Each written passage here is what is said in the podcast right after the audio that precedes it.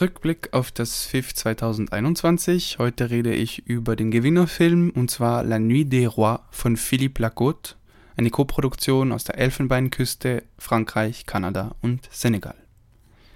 In La Nuit des Rois geht es um einen neuen Häftling, der als Roman ernannt wird, als Geschichtenerzähler vom König des Gefängnisses. Wir sehen ein, eine Haftanstalt, die völlig überbevölkert ist, also es leben bis zu 5000 Häftlinge in einer Anstalt, die für 1500 vorgesehen ist. Bin nicht sicher mit den Zahlen, aber sie ist wirklich überbevölkert. Und dieser schwächelnde König des, der, des Gefängnisses gibt dem neuen Häftling eben diese Funktion und sagt ihm, er soll die ganze Nacht Geschichten erzählen und wenn er aufhört, wird er umgebracht. Also darf er nicht aufhören. Und eben der Film spielt in, in einer Nacht. Es ist eine Vollmondnacht. Und die Häftlinge hören zu, spielen teilweise die Szenen nach. Und die Handlung spielt dann auch immer woanders, wenn er die Geschichte zu erzählen anfängt. Also es hat auch ein paar Fantasy-Elemente mit Königin, also einer Königin von der Elfenbeinküste, die einen König bekämpft und, an, und anscheinend äh, magische Kräfte hat. Ja, das um und anderes. Ich will jetzt nicht alles verraten, aber der Film hat seinen Preis verdient. Die Jury ähm, hat einen Sonderpreis auch an die, an die schwarze Komödie Bad Christmas vergeben von Gaston Portal, einer Koproduktion aus Argentinien und Uruguay und der Preis für den besten internationalen Kurzfilm an Monsters Never Know von Yang Ming aus China. Ich habe Bad Christmas gesehen, diese Komödie eben aus ähm, Argentinien. Fand ihn jetzt nicht besonders gut, also das Lachen ist mir etwa in der Hälfte vergangen, als dann die Handlung wirklich brutal wurde. Dieser Weihnachtsmann, der eben ein Einbrecher ist und kein normaler Weihnachtsmann, hält eine ganze Familie ähm, als Geiseln und das Mädchen bändelt mit ihm an, also versteht sich gut mit ihm.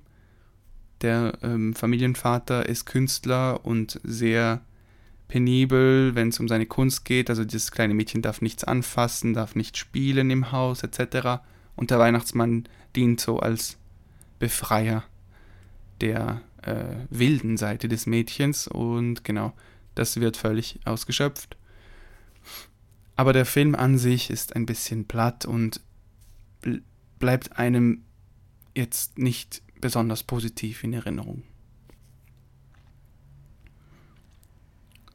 Den Gewinner Kurzfilm habe ich nicht gesehen, aber ich habe Kurzfilme aus Ruanda gesehen, die sehr interessant waren, teilweise Themen angesprochen haben, die sehr aktuell sind, wie also LGBT, IQ. Zwei Kurzfilme ähm, haben eben solche Figuren gehabt. Der eine wurde mit dem Handy gedreht von einem schwulen ähm, Ruandesen, der im, in seinem Dorf auf ähm, Unverständnis und Probleme stößt mit seiner sexuellen Orientierung. Und der andere war über ein kleines Mädchen, das ein Junge sein wollte und immer mit den Jungs Fußball gespielt hat, bis es dann verstoßen wurde und ja, tragisch endet. Äh, andere Kurzfilme handelten über die Ruan Ruandeser Jugend, also der, ja, man sieht so eine Jugendgruppe in einer Wohnung in einer Großstadt wahrscheinlich. Da hat mir ein bisschen das Setting gefehlt, eben wo sind wir überhaupt? Wir sehen nur diese Wohnung und diese jungen Leute, die zusammen kiffen und irgendwie Zeit verbringen und über Gott und die Welt reden. Ein Kurzfilm, der mir besonders gefallen hat, hieß äh, La Mazda jaune et le Saint-Père, der gelbe Mazda und der Heilige Vater, ähm, die Geschichte eines Missionars aus Belgien, der sich in eine Frau aus Ruanda verliebt hat und mit ihr Kinder gezeugt hat. Und der Film wurde von seiner Tochter gedreht, genau. Und ein anderer Kurzfilm war von der ähm, Programmiererin des äh, Programms, einer äh, eben Schweizer Regisseurin mit afrikanischen Wurzeln.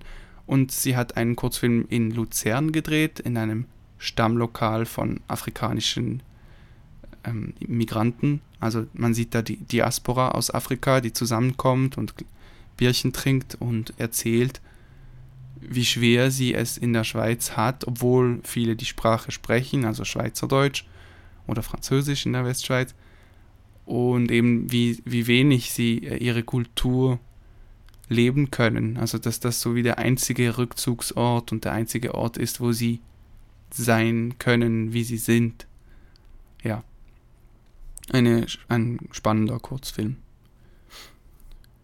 Sonst hat mir ein ähm, älterer Film, also ein retrospektive Film quasi, es gibt keine Retrospektive als solches am FIF, aber es gibt immer eine Reihe Hommage A oder eine Carte Blanche von einem bekannten äh, Regisseur oder einer Persönlichkeit. Dieses Jahr ist es Etienne Dao, oder war es? Ein äh, französischer Sänger. Und der hatte auf seiner Karte den Film Deep End gesetzt von einem polnischen Regisseur. Äh, und es war ein sehr spannender Film, der in den 60ern in London gedreht wurde. Und man sieht darin eine Coming-of-Age-Geschichte. Also ein junger Bademeister fängt da an in, dies, in, in einer Badeanstalt in London und er verliebt sich in seine Kollegin natürlich, eine schöne, eine schöne rothaarige Frau, die für die Damen zuständig ist in, in dieser Badeanstalt. Und die zwei, ähm, naja, haben immer wieder Streit und er kann seine Impulse nicht ganz kontrollieren. Also er ist eben jung und entdeckt seine sexuelle Anziehung für diese Frau. Ja, und es endet tragisch, aber das Ganze ist sehr schön in Bilder umgesetzt worden und man spürt so richtig, was er durchmacht, der Protagonist. Sonst habe ich eine Doku gesehen in der Sektion Comédie musicale oder Film, Filme über Musik, Musikfilme. Das ist das Genre Kino dieses Jahr, was gewählt wurde. Und darin gab es ganz verschiedene Dokus über Musiker oder auch ähm, ja, eben Filme, die ähm, Musik drin haben oder Gesang.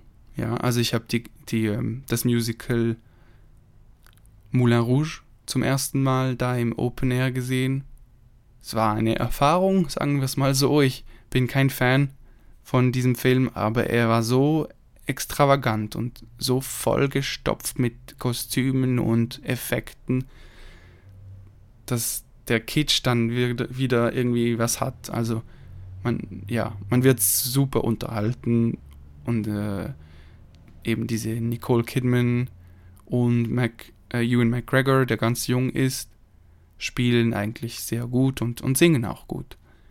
Ja, das war von Balz Lerman, einem australischen Regisseur, wenn ich mich nicht täusche. Ja, und ich wollte eigentlich von der Doku über Kate Nash erzählen. Also Kate Nash, eine britische Sängerin. Da gab es eine Doku zu sehen, der, die heißt Kate Nash Underestimate the Girl. Die wird auch noch ins Kino kommen oder zu streamen sein in der Schweiz, denke ich.